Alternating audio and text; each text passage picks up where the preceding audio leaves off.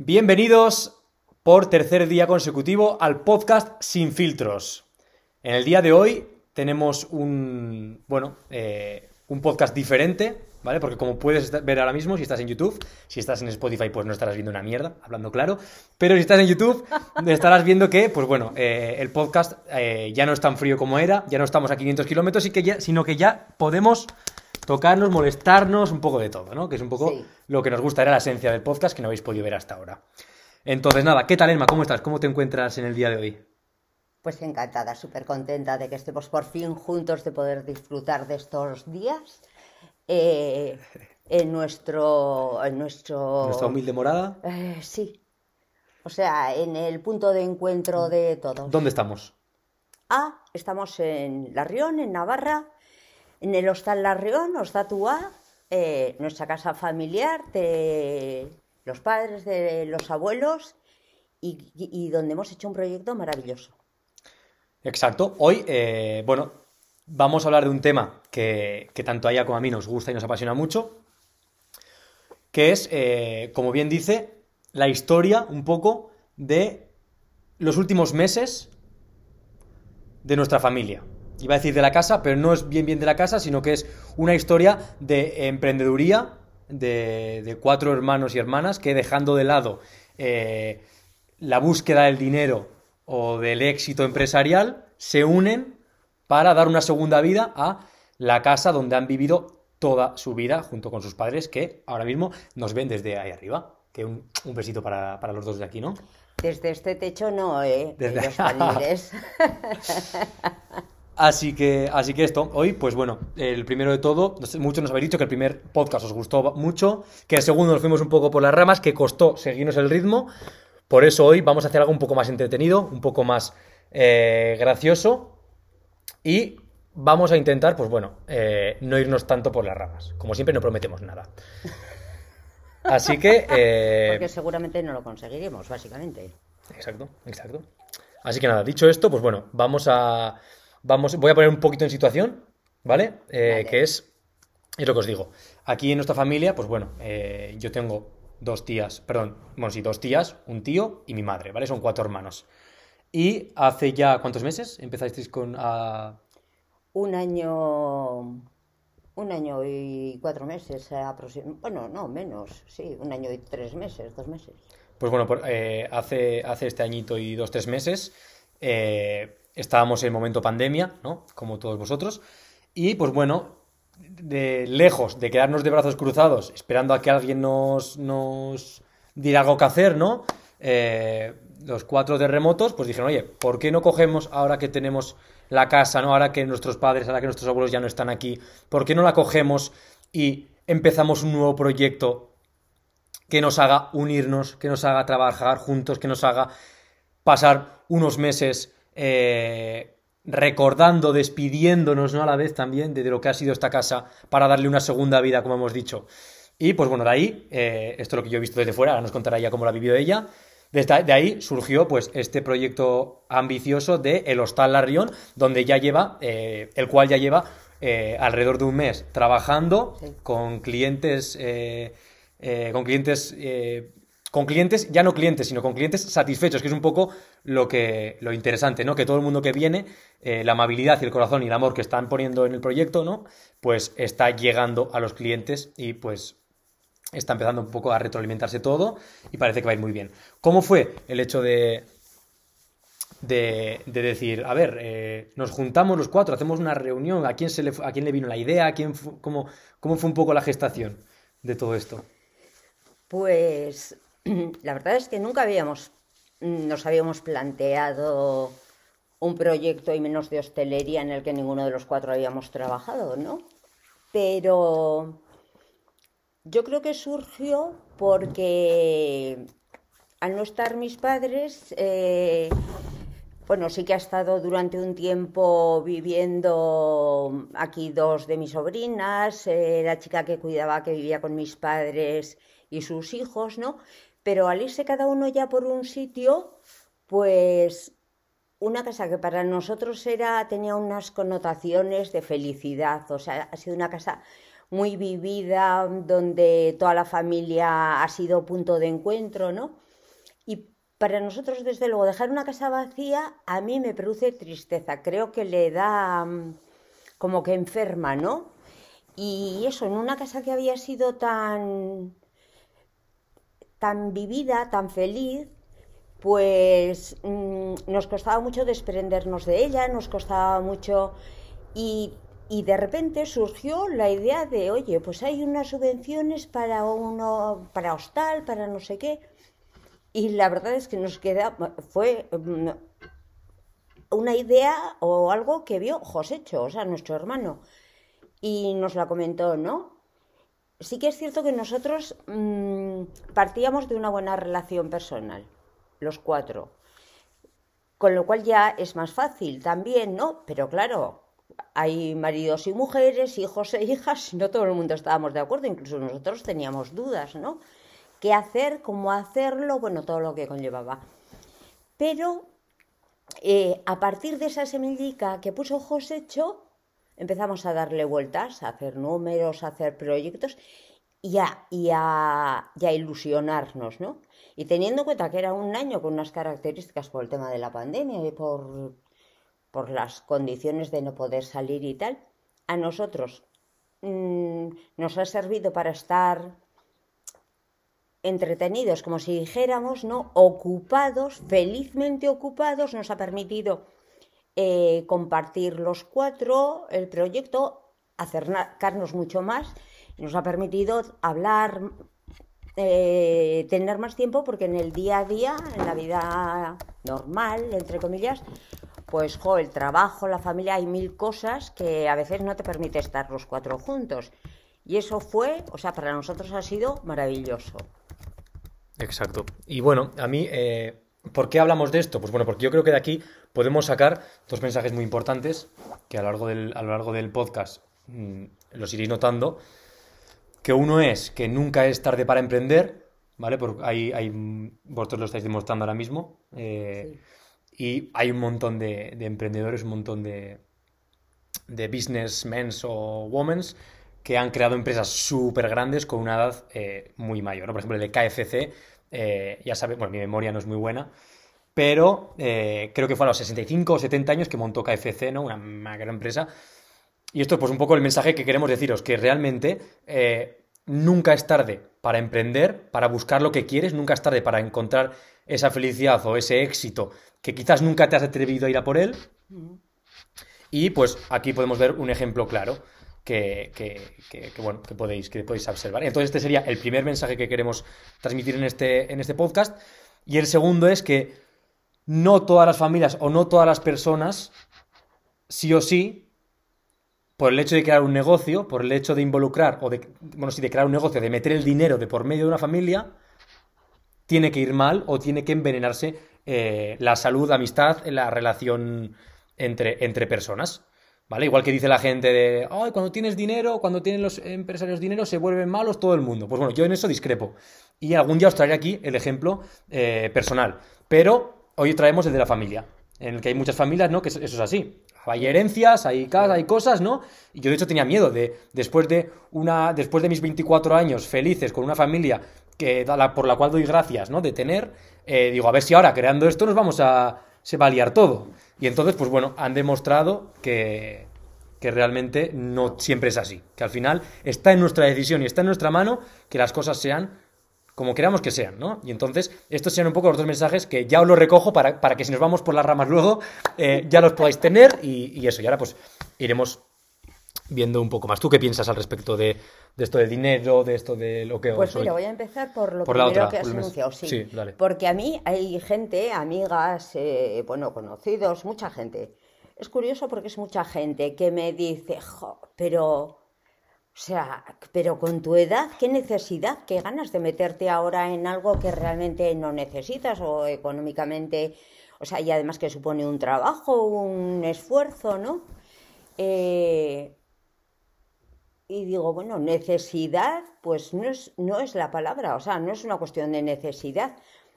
Es un, eh, pero yo qué hago, o sea, me siento pues a esperar eh, que morirme sin hacer nada entre medio para mí ha sido, mm, a mí personalmente, bueno, ¿no? sí, bueno porque, porque es un proyecto con mis hermanas y mi hermano. Porque además es en la casa familiar, porque además me ha permitido tener eh, durante este año un proyecto más grande y más ilusionante que lo propio, que la propia tristeza que percibía en el ambiente en otras personas en torno a, a la situación que había con, con el COVID-19, ¿no? Que yo lo he vivido de una forma completamente diferente y creo que me ha ayudado, me ha servido.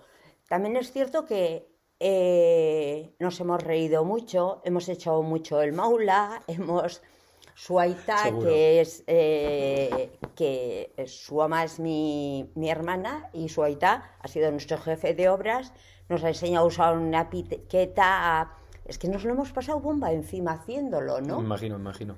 Fatos que sois. Sí, nos hemos reído mucho, nos hemos tomado muchos cafés con bizcocho o con lo que sea, pero ha sido un proyecto maravilloso. Y me da igual la edad, o sea, me da igual... eh, no sé cómo decir.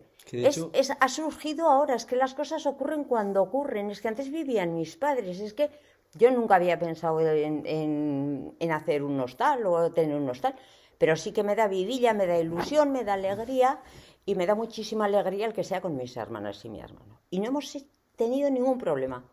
Mira que hemos eh, hablado, puesto encima de la mesa, a veces discrepado sobre colores, sobre, cosas, pero en ningún momento hemos discutido. En ningún momento hemos discutido.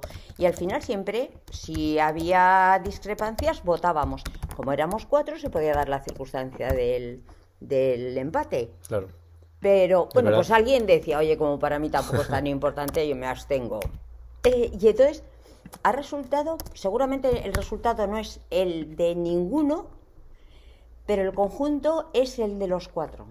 Y eso es.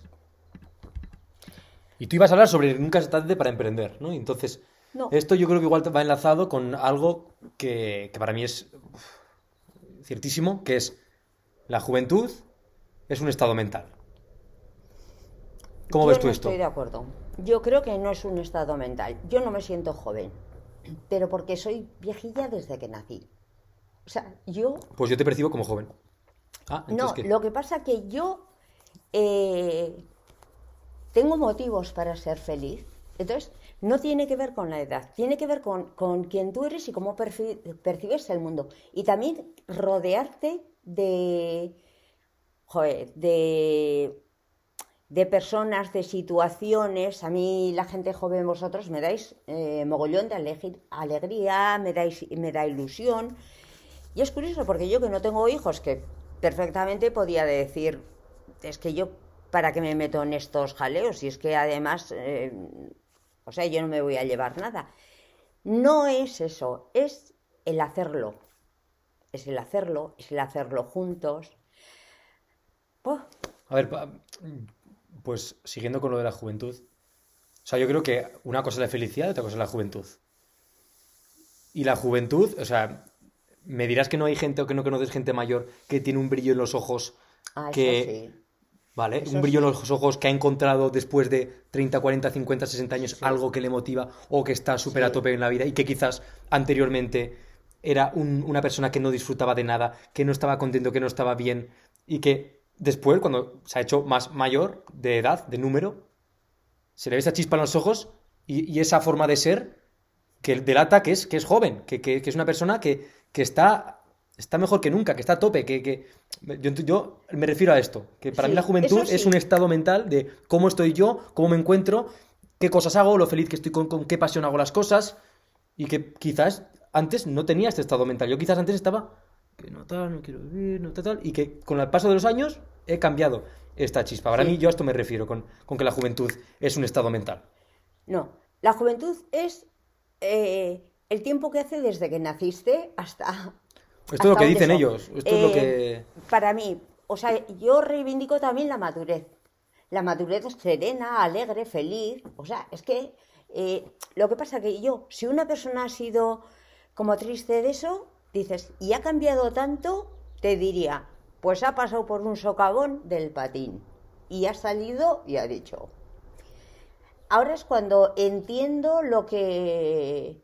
O sea, que, que no tenía que preocuparme tanto por eso. Una cosa es ocuparte de las cosas y otra preocuparte de... ¿No?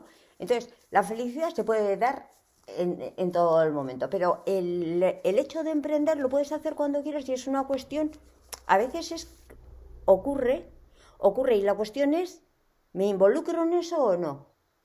Pongo pasión, pongo alegría, pongo... o no.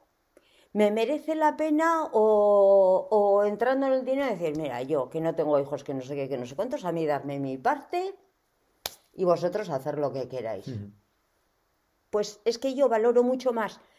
Para mí, eh, valen mucho más mis hermanos que el dinero.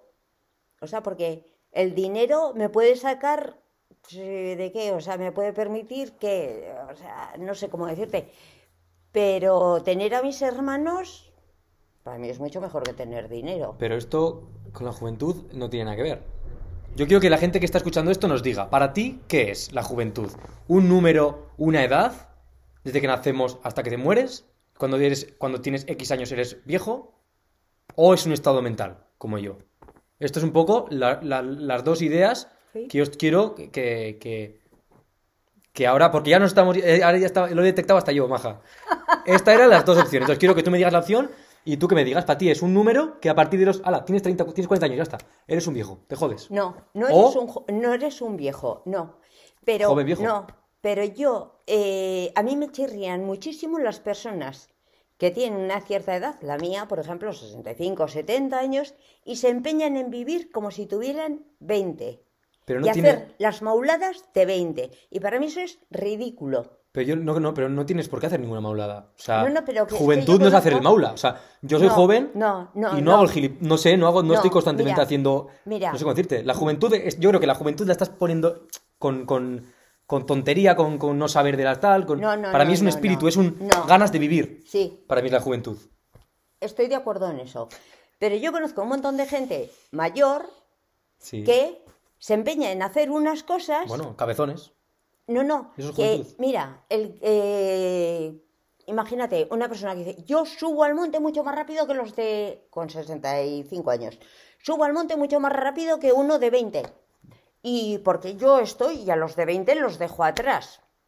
Pero es que eso se... Y al año está operado de la rodilla y cojo y no sé lo que. Te estás, re- o sea, estás actuando, es como que no quieres aceptar que tienes unas limitaciones. Yo no corro tanto como cuando era joven. Vamos, que nunca he corrido mucho, ¿eh? porque siempre me ha parecido de cobardes. Pero De cobarde, sí. Sí, sí. correr es de cobardes, básicamente. Date la vuelta y enfrenta. Y pa. Pero Pero, joder. es una excusa cojonuda sí, sí, sí. para no... Sí, sí, sí, no, no, no, es, es bueno, es bueno. A ver, es mi teoría. Pero, pero dices, chica, mm, la juventud es otra cosa. Es una. Es. es eh, tiene que ver más con el espíritu, con el que yo. eh, hay cosas que no las hago como antes, de hecho las hago mejor, otras que dices, correr o tener la fuerza o la energía. Yo tenía una fuerza de la hostia. Y ahora me doy cuenta y digo, oye, estoy perdiendo mogollón de fuerza. Pues no, eh, no pasa nada, porque eso es una excusa para en vez de coger un saco, que antes lo cogía sin ningún problema, de 20 kilos, de 40 kilos o lo que sea, y cogerlo así, y ahora no lo hago y digo, "Uh", digo, eh, maite, agarra, no, que es la que más fuerza tiene ahora. Entonces es, es como que eso no, no te impide ni ser feliz, ni ser divertido, ni disfrutar de la vida, ni tener, ni tener mm, objetivos o embarcarte en algo porque dices, "Ah, no, pues como igual en 10 años me muero, ¿para qué me voy a meter en esto, chico? Pues por entretenerte estos 10 años. Esa es mi, mi, mi forma de verlo, ¿no? De mantener la pasión por la vida con las limitaciones y, y los aprendizajes, porque también... Esto es la juventud. Para mí esto es la juventud. Ya. El creerme mejor que, o que corro más que un chico joven, eso es ser gilipollas para mí. Eso es lo No que tiene- no tiene- eso es lo que Claro, me pero, pero ya está, pero, entonces está- pero claro, entonces me estás diciendo que para ti la juventud es ser gilipollas. No. Claro. No, es actuar sin, como si no hubieras Sin- sin conciencia. No, no. y engancharte a como yo, yo no pasa nada porque estoy y soy igual que cuando era joven y además es que me estoy midiendo todo el rato con los jóvenes. Es como que no has aprendido a madurar, a vivir. O sea, es como que no aceptas el que hay cosas que cambian, pero lo mismo que cambia entre un bebé y uno de 15 años. O sea, pues en 15 años cambian cosas. Entre, entre los 50 y los 65 no cambian. Claro que cambian. Pues acéptalas. Entre 0 y 15 años puede que cambien más. Cambian distinto, pero es básicamente que mientras estás vivo, independientemente de la edad que tengas, mantengas esa actitud eh, optimista de ganas de vivir, de eso se puede hacer emprender. eso se puede hacer hasta una edad muy eso se puede hacer siempre. Entonces, podemos ser, Entonces, ser joven es un estado mental, porque podemos serlo siempre. ¿Qué puñetero eres? O sea, me vas ya, a ya nos comentaréis. Ya nos comentaréis. Yo creo que, en el vídeo ha quedado bastante claro.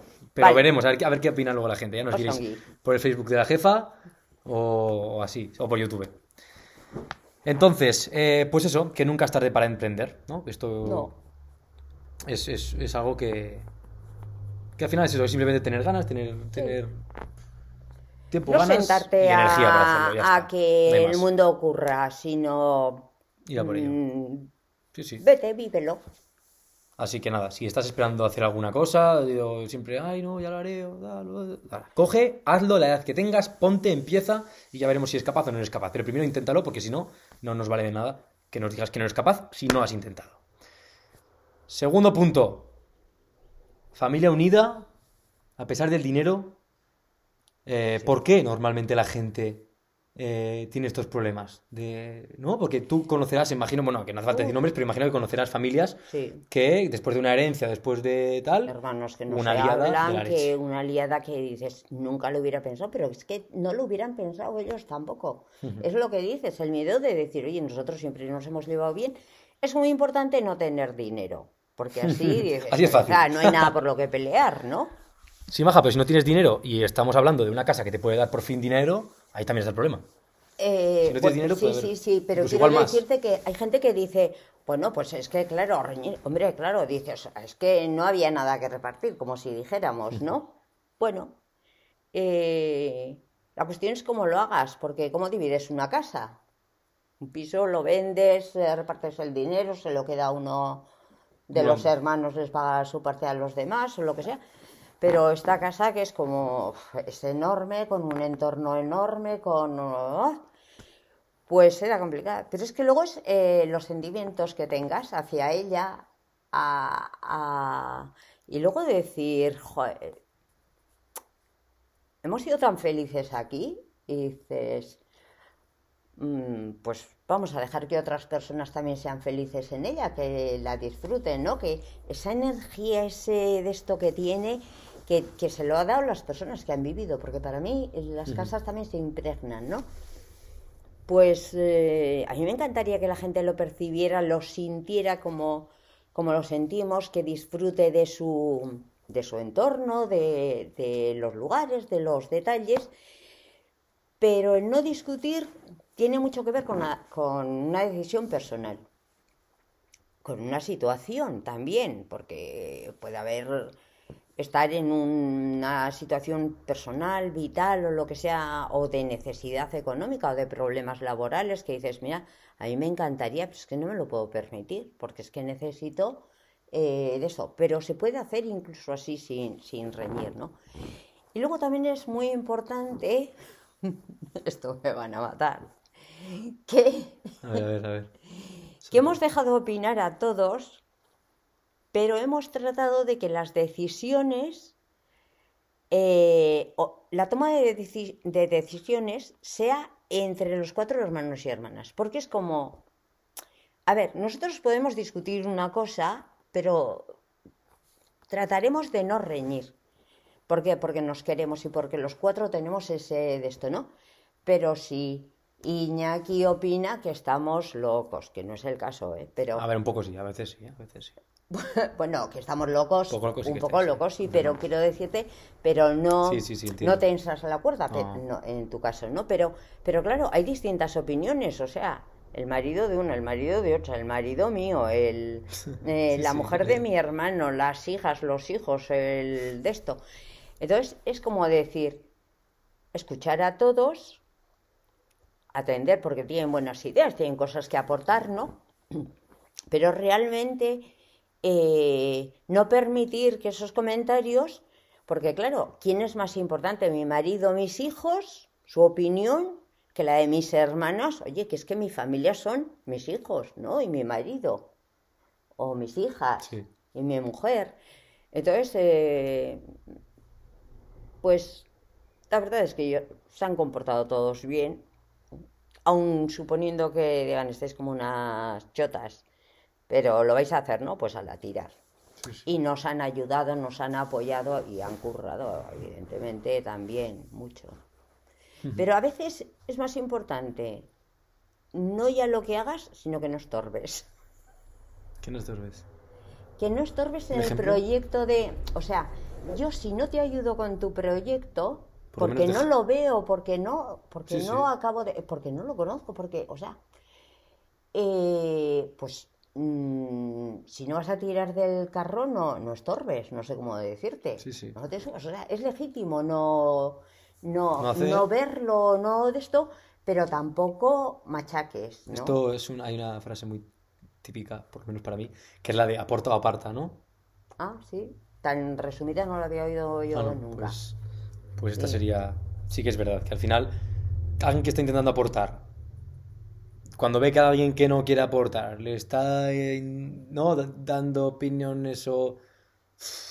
cuesta. Eh. Es como que a veces desmotiva, entonces hay que tener en cuenta también eso, ¿no? Que, Es decir, oye, chico, mira, que luego también es otra cosa, que al final te puedes motivar, ¿no? Pero si por lo menos te viene una opinión, que esto es algo que escuché hace poco en un podcast, que es las opiniones tienes que hacer, o sea, la gente opina, opin- los humanos opinamos constantemente de todo, porque creemos que sabemos de todo y realmente no tenemos ni pajolera idea de, pues, de, prácti- de- de prácticamente nada, porque hay tanto conocimiento en el mundo que pensar que sabes mucho es que no, no te estás enterando de la película, básicamente.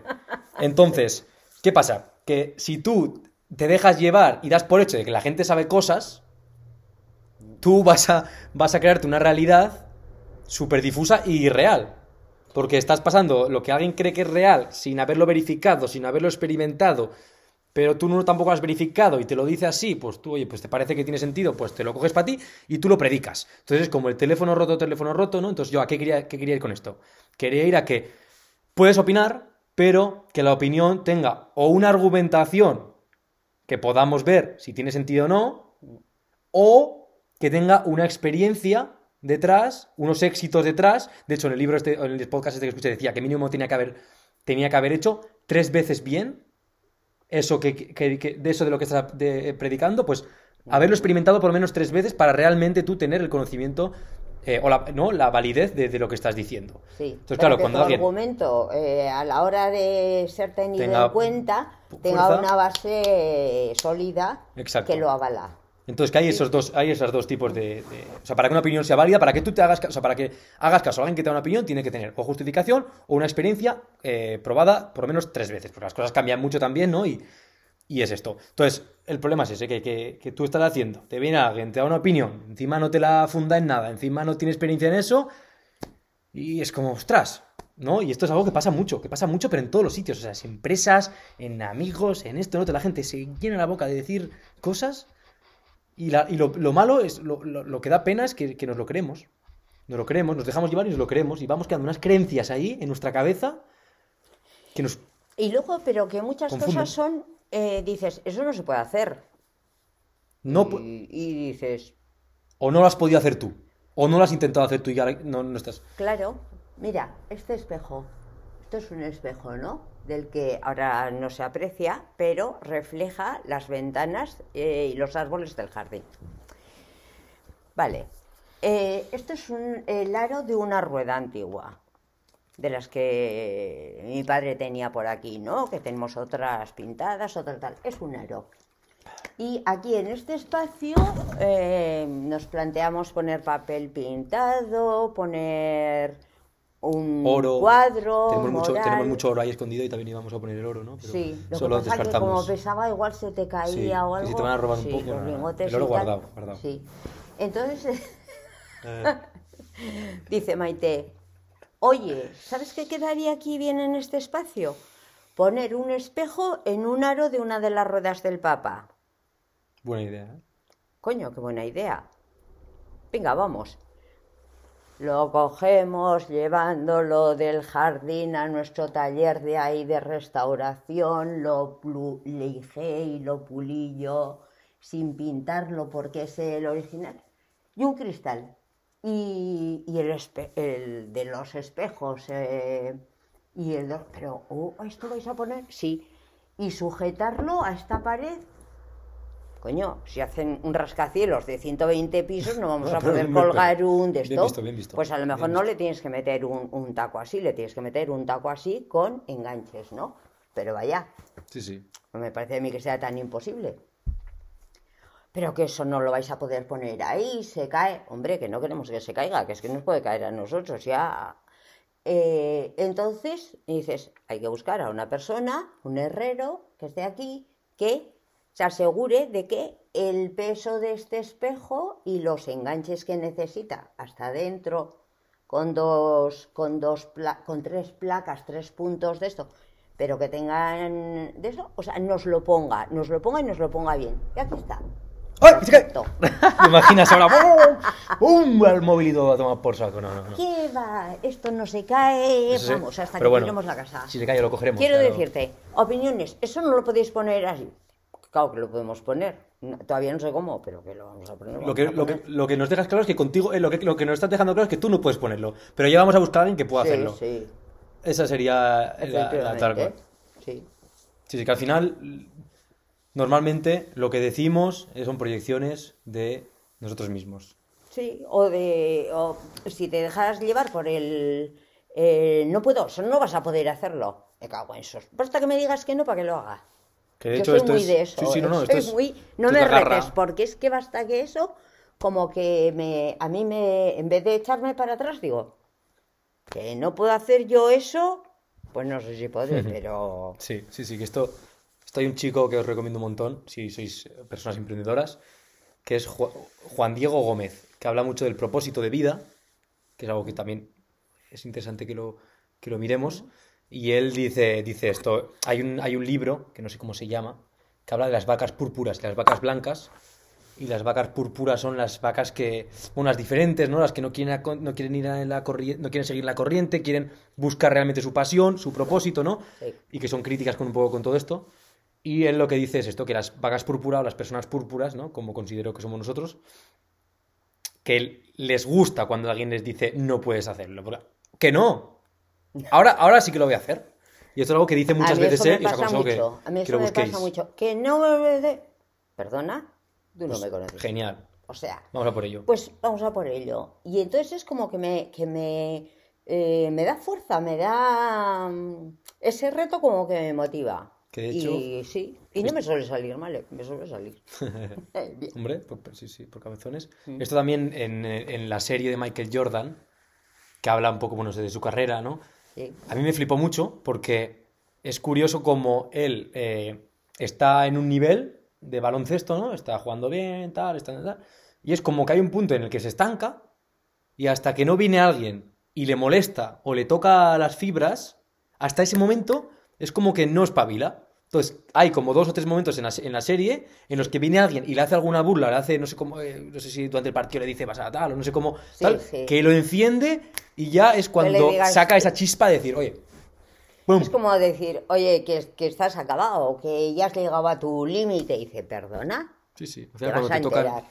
Que también es un poco igual, al final un poco egoísta, porque al final es como que, ah, has tocado mi identidad, que es eso que no se puede tocar, porque es mi identidad, porque soy yo, y ahora voy a sacar esa fuerza, que en este caso sería no. bueno, en este caso sería, el ego nos daría algo bueno, ¿no? Que es esa garra de decir, lo voy a conseguir, ¿no? Pero sigue viniendo de ese ego de más hecho, de me estás tocando mi identidad y mi identidad no se puede tocar.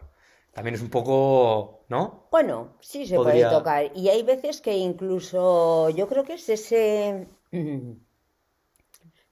Se puede tocar todo.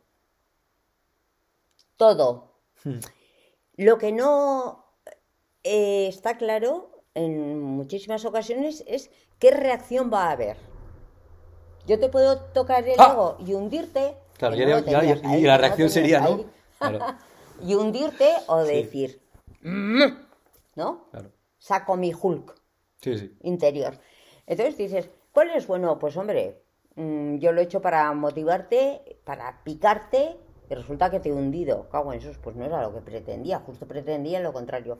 Pero tocar, yo que soy súper tocona, mucho, pues eh, a mí me pasa, ahora, fíjate lo que me ha venido a la cabeza.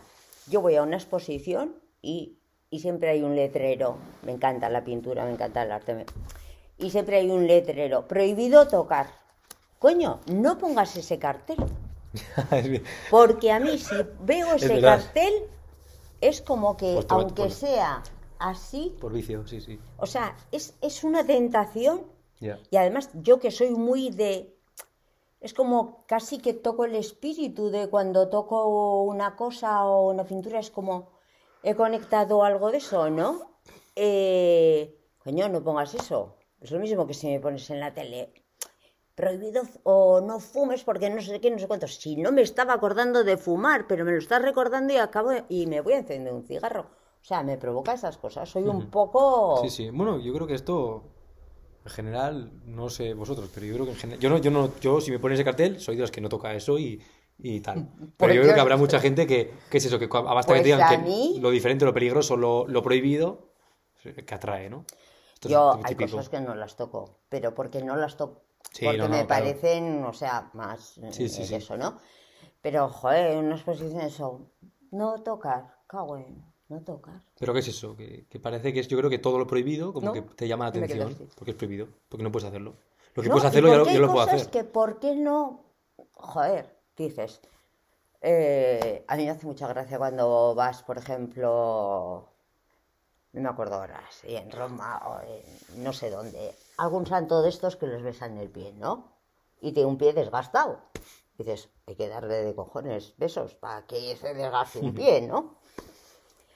Pero me parece tan absurdo besarlo pensando que besar ese de eso, porque realmente tú no estás besando al santo. Como mucho, estás tocando la obra, imagínate que de Miguel Ángel. Miguel Ángel ha trabajado esa superficie. Eso es lo que tiene para mí. ¿Entiendes? Claro. O sea, esa de esto de Sí, sí, Miguel Ángel toco esto. tocó esto. Y da igual porque lo tocó hace tanto y lo han tocado tanto. Tanta gente que tiene- Pero es como, sí, es como una sensación. Nos hemos ido, ¿eh? Sí, nos hemos ido, nos hemos ido. Hoy creo que lo vamos a hacer un poquito más corto, Vale. porque está quedando muy bien. O sea, ahora mismo, si lo cerraríamos aquí, sería el mejor podcast, pero de, yo, yo creo que de remate De- por de- el los por el cristal, por el sentido, por el... los tres. Sí, sí, sí. Y nada, al final del podcast, eh, del, del- del episodio, si aguantas hasta el final, mostraremos un poco el salón que, que han creado, que está potente, potente. Nuestro Está salón potente. azul. Tiene todo toquecitos azules, no sé por qué azul. Pues yo creo que el, el azul nos gustaba a todos porque nos basamos en el hostal en colores, en, en colores básicos. O sea, en cuatro colores. El gris antracita, el color de la pared, que es un, que es, que es en toda la casa, que es un color bisón, así, eh, que nos parecía relajante, adecuado, tal. Eh, el gris de ventanas y de muchos eh, espacios, y luego el- eh, los tonos de azul, diversos tonos de azul, y, y un tono también, o sea, combinado con, con puntos de, hay puntos verdes, hay puntos rojos, hay no sé lo qué, pero básicamente en ese, en ese tono. En Sí, que esos de- tonos. nada, que de sí. tranquilidad, que Y de- el tono blanco, beige, sí. Que Exacto. sea relajante la madera. ¿Cuál ha sido el momento más difícil o el peor, el momento en el que más, más, más hayáis, hayáis dudado del, del emprendimiento? Ninguno. En ninguno, ¿eh? No hay ningún momento en el que hayáis dicho, uff, No. o cuál ha sido el, el- No. o la decisión, que porque habéis tomado muchas decisiones a lo largo de, este, de esta- la creación de este proyecto. ¿Cuál ha sido la decisión que más os ha costado tomar? ¿O poneros de acuerdo? o- Ponernos de acuerdo yo creo que ninguna. Eh, porque además hemos ido cambiando porque alguien tenía una idea y la teníamos planteada de una forma en el proyecto y esas puertas mismo, ¿no? ¿Qué no Eh, estilo industrial Esas puertas que no estáis viendo, esas mismas. Sí, que bueno, pues luego ya llama, sí. Sí, llama Quiero decir que dices, pues ahí en principio había una puerta opaca y Mari Carmen o no recuerdo quién era, dice, joder, aquí quedaría genial unas puertas con cristal de este estilo industrial y todos, tienes razón, a por las puertas de eso. Lo que más nos costaba es que no salíamos en todos los... Lo que nos gustaba siempre nos salíamos de presupuesto. Claro. Pero lo que más nos, o sea, lo más así fue el arrancamos, lo hacemos. Pero como teníamos tanto tiempo para hacer las cosas, lo hicimos en un mes, toda la documentación, todos los de esto, el proyecto, todo. Pero luego no ha habido momentos de, de flaqueza, de decir, madre mía, ¿dónde nos hemos metido? O esto no sabemos por dónde tirar. No. Es que somos así, además, ¿eh? somos, o sea, que nos metemos, pues hasta, hasta cuello. Hombre. Es Bien, que es bien, mucho bien. más entretenido. Sí, sí, sí. O sea, mucho más apasionante. A ver, si, si haces algo hay que hacerlo al 100%. Sí. O como de hecho, como Nicole decía, al 120%. Que claro, ¿se ¿las cosas se pueden hacer más del 100% o no? Yo le decía que no, yo Sí. decía, hombre, para el 100% ya se tope. Y ahora no, a 120, creo que decía. Eh, no sé. Sí, al 120 eh, para mí también es llevarlo un punto más allá. O sea, lo estoy haciendo al 100%, pero ese punto que le da ah, el... eh, ¿Cómo se llama? La excelencia dentro de la acción, ¿no? El- Claro. eh, ¿Qué puede ser ese punto de locura, ese punto de, de ir un punto más allá? Que de hecho, esto igual sí que tiene sentido, porque ahora que me acuerdo, tú cuando estás haciendo deporte, cuando tú estás haciendo al- algo que te estás llevando un poco al límite, tu cuerpo, cuando está, creo que es, a ojo, ¿eh? no hagáis ni caso, ni, ni- ni caso a lo que voy a decir, creo que cuando está al 60% de su límite real, Cree que está... cree que está al 100%. Sí, puede ser. O sea, eso es así, no, no es el porcentaje exacto. Sí, No sí, sé, sí, 60, sí. 40, 50, 70 o cómo es, yo creo que 60. Pero que... Y yo, sin embargo, ¿sabes en qué estaba Pensamos que no. pensando? En Dalí. ¿Qué dice Dalí? No, no que dice ¿Qué Dalí. dice el amigo Dalí? Dalí eh, será el mismo, igual de bueno, mal pintor, igual de tal, pero ese punto de llevarlo hasta el histrionismo, su barretina, su, su bigote, su forma de vida, sus...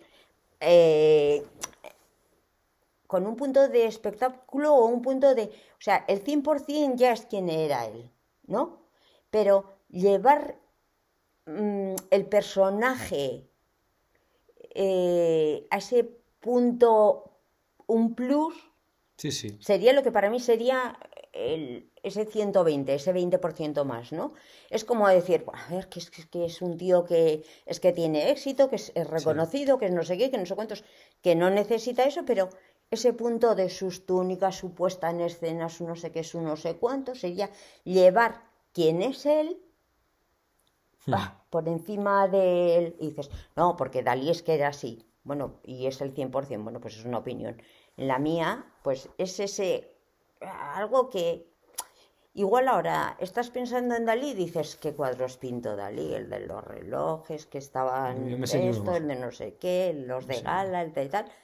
A mí me vienen un montón. Pero, pero su imagen eh, es potente y alguien puede que no conozca su obra o su vida o su tal. Yo nada. Vale. no sé nada de pero él. su imagen, Ni a imagen. No tengo absolutamente nada de, de- No sé nada de él. ay, Y de hecho, otro día, Juan Diego Gómez, este chico que antes he citado, que tiene unos libros impresionantes, ha sacado un libro, un libro que es. que irreverentes, no sé cómo es. eh, el- la ley de los irreverentes o el, el método irreverente, o no sé cómo es. Sí. Y habla de gente que ha sido muy irreverente eh, en su vida. Y Dalí, si no recuerdo mal, eh, para él, que ha estudiado eh, la vida de Dalí al Sí. milímetro, para él era una persona súper mala, Dalí, súper, súper, súper mala, pero llegó a un punto de irreverencia, de disrupción tan, tan, tan, tan, tan grande que con 10 no sé si con 16 años fue a estudiar y le decían, tienes que aprender de este, de este, de este, que son los referentes. Y él, a mí estos que me van a enseñar. O sea, llegó a un punto de, de, de, de irreverencia que él, a pesar de lo malo, malo, malo, malo que había sido en su vida, lo decidió, Juan Diego Gómez, lo decidió meter en este nuevo libro que acaba de sacar, que creo que es el Manual de los Irreverentes, o no sé cómo es, ¿no? Sí. Que me lo compraré yo pronto. El Y otro qué curioso que lo metió. Sí, el otro día vi- oí hablar de alguien de, ahora no me acuerdo quién era, eh, y le decía, ¿cuál es la persona que más te ha defraudado? La pregunta era, ¿cuál te ha defraudado más, no? Y defraudado tiene que ver con acción, con alguna acción, con algo que, que yo tenía una relación, unas expectativas, un, no sé, Claro, sí, defraudó, ¿no? Y dice, joder, pues que, y me sorprendió y me chocó. Eh, dice, pues que había estado en Portugal, ¿no? Eh, vivía. Yo Bueno, no sé nada. en la casa de, de Dalí y habían estado comiendo allá o lo que sea, estaba gala y tal. Y dice, y estaba normal, o sea, era una persona normal, una persona eh, ya mayor, normal. Y eh, rato tenía una entrevista, Dalí. Entonces dice, bueno, pues que iba a prepararse para la entrevista y tal. Dice, y salió con su barretina, con su bigote, que, o sea, cuando habían estado de eso era una persona normal, no era el Dalí icónico. Y, y con esto y dice, y me quedé como si hubiera estado con dos personas completamente diferentes. Eso tiene que ver con un punto de eh, también de una personalidad eh, Fuerte. punto de fuerte o iba a decir esquizofrénica, pero no, es como do- dos personalidades que conviven en un mismo Entonces bipolaridad, la no, ¿no? Bipolaridad no es. No, bipolar está- es más con el estado de ánimo. Es como que tienes. Pero bueno, a mí es que me gustan las personas raras, eh, las personas interesantes, que no las malas. O sea, porque se puede ser interesante y ser más mala que un remoño. Sí, sí. Eh, Pero es curioso, ¿eh? las- Es curioso cómo puede llegar a Sí, ser tan disruptivo el tío como para que lo metan en el libro a pesar de, de saber lo malo que, que ha sido y no querer meterlo por eso. ¿No? Porque es eso, que el tío dice, yo no lo quería meter en el libro. Pero es que hablamos de irreverentes y él es de los más irreverentes que hay, entonces Claro. tiene que entrar dentro. Estamos hablando ni que sea bueno, no, no, o sea, dentro. puede ser irreverente, puede ser bueno o malo, lo que sea. Exacto. Oye, nos hemos ido a Dalí como si fuera. Sí, sí, sí, sí, sí, sí. Ay, qué a gusto. Así que, así que esto, mm, ¿vas a, vas a concluir un poco eh, lo de hoy o qué? El hecho de, ¿no? de que nunca es tarde para aprender, de que la familia unida, todo esto. Y ahora en breves tengo una reunión. Así que venga, despídete tú y... Pues mira, mm, lo de la familia unida yo no sé de qué depende, pero sí que creo que tiene que ver algo con de dónde vienes, cómo es eh, tu tipo de familia de origen, ¿no? O sea, ¿cómo te has criado? Nosotros eh, nos hemos criado en una familia donde con con eso, con una relación súper intensa con los abuelos, con tal, y con buena relación, o sea, de buena relación, que no quiere decir que tienes que decir a todo amén, amén y estar de acuerdo y ser idénticos y no, no. Eh, pues yo creo que eso mm, como que te... Porque hay un momento en el que piensas que todas las familias son como la tuya. Yo, eso, yo antes lo pensaba, yo cuando era más jovencilla pensaba que todas Claro. las familias eran estructuralmente más o menos en la forma de ser como la mía. Y luego, claro, empiezas a ver y dices, vamos, que nada que ver, es que no Sí, tiene sí. nada que ver, que aquí cada familia es como es. Entonces yo que he tenido la suerte de tener, pues eso, unos padres, un padre y una madre y unos hermanos y unas hermanas con los que nos hemos llevado muy bien, con primos como León, de eso que nos hemos pasado genial, pues mm, quiero seguir teniéndolo. Como además luego eh, con mis sobrinos, con mis sobrinas, también se ha generado esa inercia, que entre ellos hay veces que, o sea, no se, o sea, no es que no se ponen de acuerdo, discrepan en muchas cosas, pero sí se ponen de acuerdo a la hora de juntarnos hoy mismo. No sé si vamos a subir a la peña, al mirador del agua. Hoy va a salir, va a salir de la zona de confort, la Elma, después de no sé cuánto tiempo. ¿Hace cuánto que no saliste de la zona, que no de la zona de Ay, no confort? sé, es que yo subir bueno. montañas me, me cansa Es una floja, es una... No, se cree que no puede y pues bueno, hoy le vamos a demostrar y se va a demostrar a sí misma que puede subir una montañita que tenemos aquí cerca y va a poder ver algo, un panorama del valle A ver, que que nos rodea, conozco, que hace cuánto que no ves. Pues mira, a mí subir a esa montaña hoy me apetece como hacer puentín, que no me apetece nada. Lo que sí que me apetece Es es, compartir. compartir. esa actividad con ellos y con ellas. Entonces dices, pues, una, yo me apunto, yo también, yo salgo de trabajar y voy yo no sé qué, no sé cuántos, tal. Bueno, pues igual tengo que subir al mirador de la vamos, Exacto. pero que es las unas peñas que hay preciosas eh, eh, justo aquí, detrás de hecho- nuestra casa y de la suya. Me vas a dejar de hacer un, un consejo de venta. Que es, yo antes a ella le podía haber dicho, ¿no?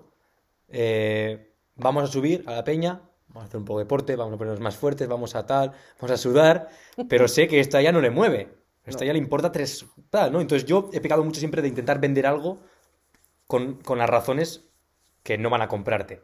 Entonces, ¿cómo tienes que vender en este caso? ¿Cómo lo he vendido hoy en la comida? Pues es que si no subes, vas a perderte una de las...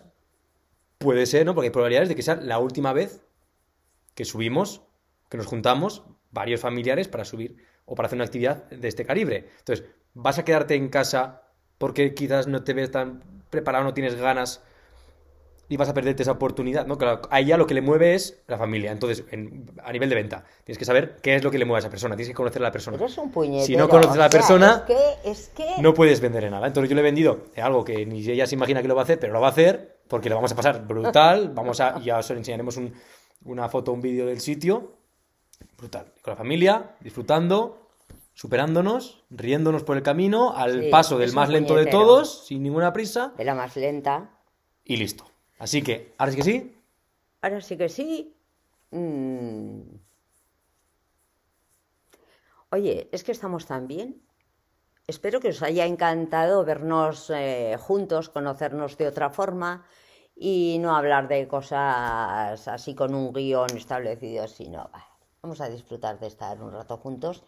Y ya que estamos aquí, pues hemos dicho, bueno, pues vamos a contar un poco la historia de un poco de- Co- sí, eh, la historia de este proyecto, pero sin más. Espero que os haya gustado, que os haga sentir bien, que os haga eh, sonreír un poco y, y me voy a preparar. Fíjate que le he dicho, no he traído buenas zapatillas, no he traído no sé lo que, porque Excusas, claro, excusas, nada, nada, nada, excusas, es que A me nadie- he venido con mis super, zapatillas Nada. de camuflaje Ya que te- no me van a Ya encontrar. te dejamos unas, ya. Y, y luego, pues, pues eso, nos subiremos al mirador del agua y luego haremos un poco picoteo, Lo que lo que sea. Así que nada, un día más, eh, muchísimas gracias por estar aquí, muchísimas gracias por ofrecernos eh, 52, 53 minutos de tu tiempo tan valioso. No sé si estás andando por ahí, o estás tumbada en el sofá, tumbada en el sofá. ¿Qué estás haciendo? Sea como sea, gracias por escucharnos, gracias por darnos la oportunidad de expresarnos y de intentar aportar algo de valor.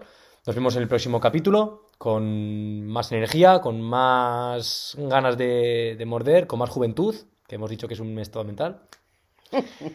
Y nada, que, que- que a disfrutar de la vida, que se nos escapa. No, le- no se nos escapa, ocurre, Ocurre. disfruta, Somos, eso es. sonríe, Agur. agur.